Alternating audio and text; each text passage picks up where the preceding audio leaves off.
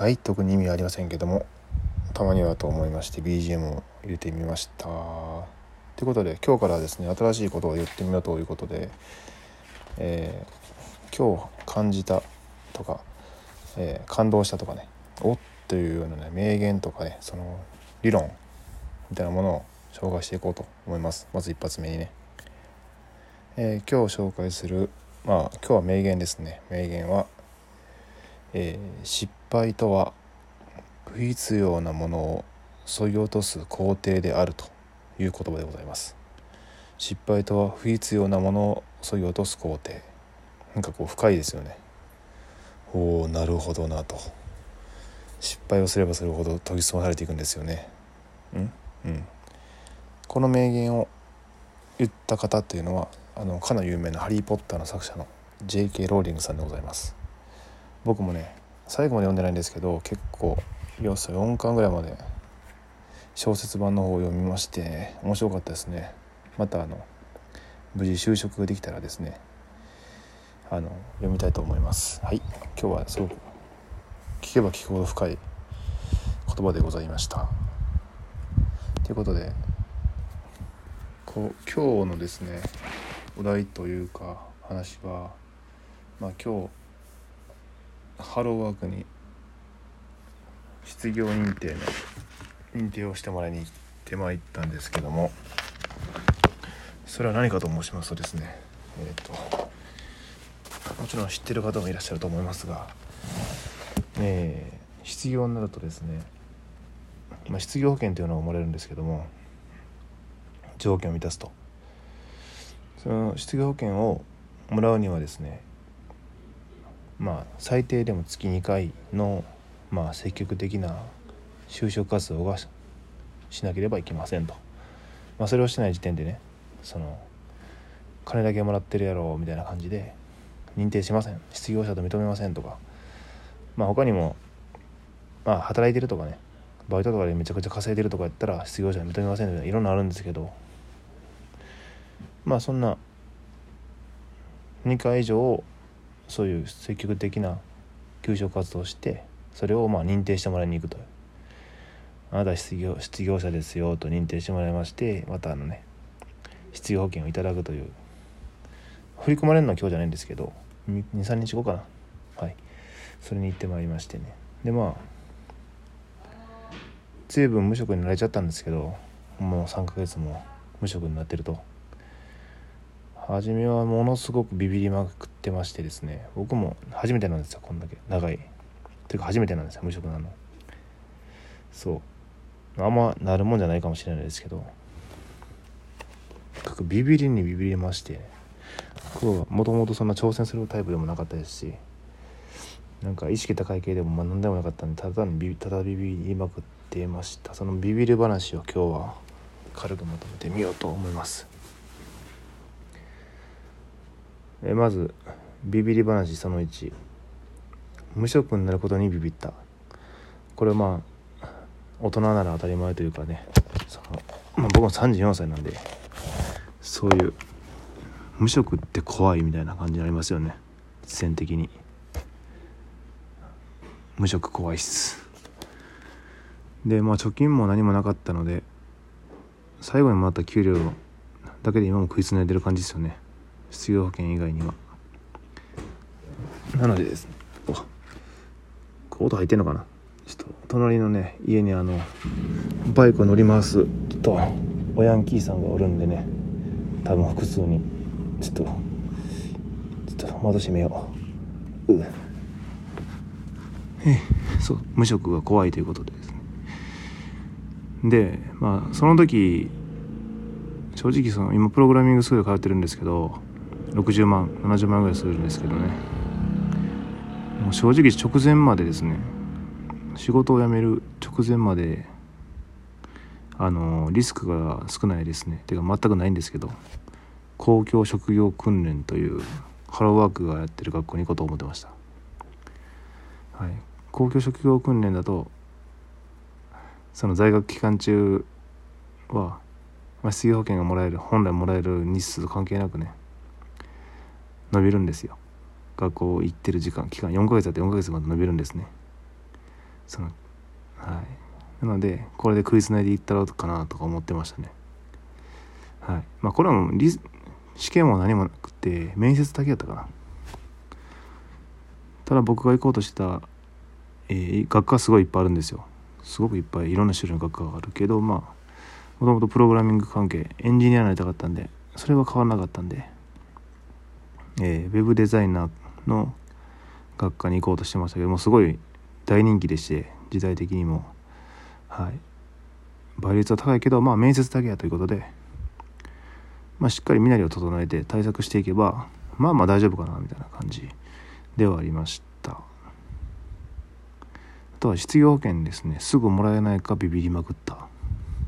これについては失業保険って自己都合だとね3ヶ月待たなダメなんですね。3ヶ月以上か。3ヶ月7週間。で支給されるのがまたそこから認定日から日にちがかかって何日かするんで4ヶ月間。4ヶ月後なんですね。通常だと。失業保険が給付されるのが。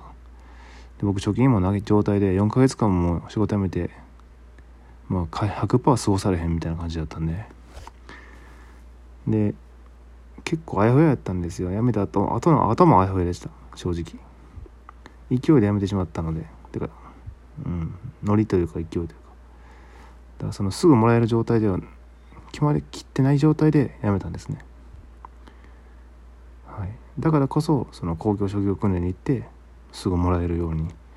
もらえなくてもそれを期間外でもね学校に帰った瞬間からもらえるのでもらえる方向に行こうとしてましたがもう賭けですね。賭けをしてですね。そのまだいろいろ申請したら変わる可能性があるんですね。すぐもらえる状態に。会社都合とかそういう状態にね。まだ確定してなかったうちにプログラミングスクールに申し込みました。はい。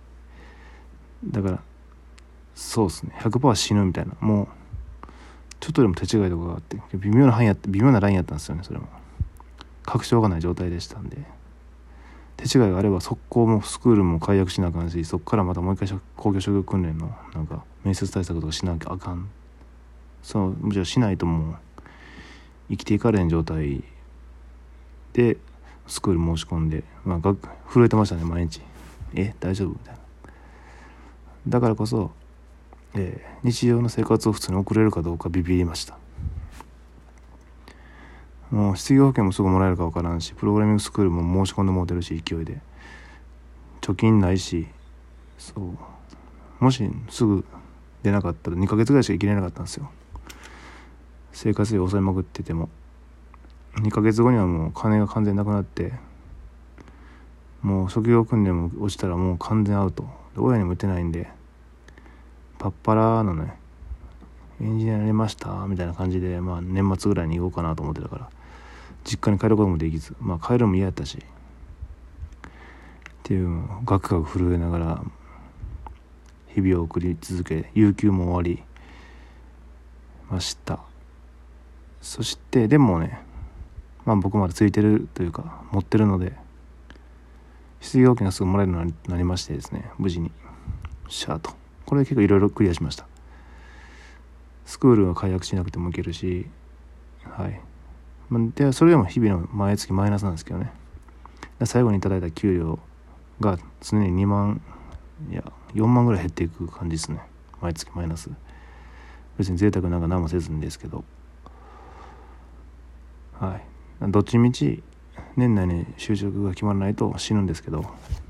それこそもう一回公共職業訓練行ってあの無料でちょっとねもう最悪のパターンですけど。行ったろうかなと思ってますけどね。それはそれで面白いかな。どこまで34歳会社に働かずに行けるのかみたいな。そのチャレンジもまたねあのもし僕が就活失敗してしたらお届けしたいと思いますんで。はい。それもちょっと思ってます。おもろいじゃないですか。どこまでその仕組みを使って生き延びれるのかみたいなね。えー、ということでビビりましたということですね。でと同時にですねもうプログラミングスクール決まって嬉しがってたんですけど同時にその時間割を見てビビりましたね。決まってるんですよオンラインだから。ちゃんと継続できるように時間が決められています。平日はね。5日間。その時間割を見てめちゃくちゃビビりました。えー、10時から8時まではがっつりみっちりなんで学習が。昼1時間休憩ありますけどね。プラス2時間ぐらいのプラス2時間の8時間が普通でプラス2時間10時間ぐらいの勉強量を確保してくださいっていうもう書いてるんですよね。えみたいな感じ。ハローワークって平日しか書いてなくて失業保険の積極的な給食活動どうしようみたいになってえする時間あるそんなん？思いながら。そうですね。土日はねむしろハローワークその失業認定日もハローワークに行かないとダメなんで平日しかないんですよ。しね給食活動あのパソコンで調べるのもハローワークですしそれ平日しかできないですし。これはやばいと。これどうするよと。と思ったんですけど案外あの時間割決まってるんですけどやっぱり社会人の人も多くてほぼ社会人とか3040代50代の人もおるらしくてですね。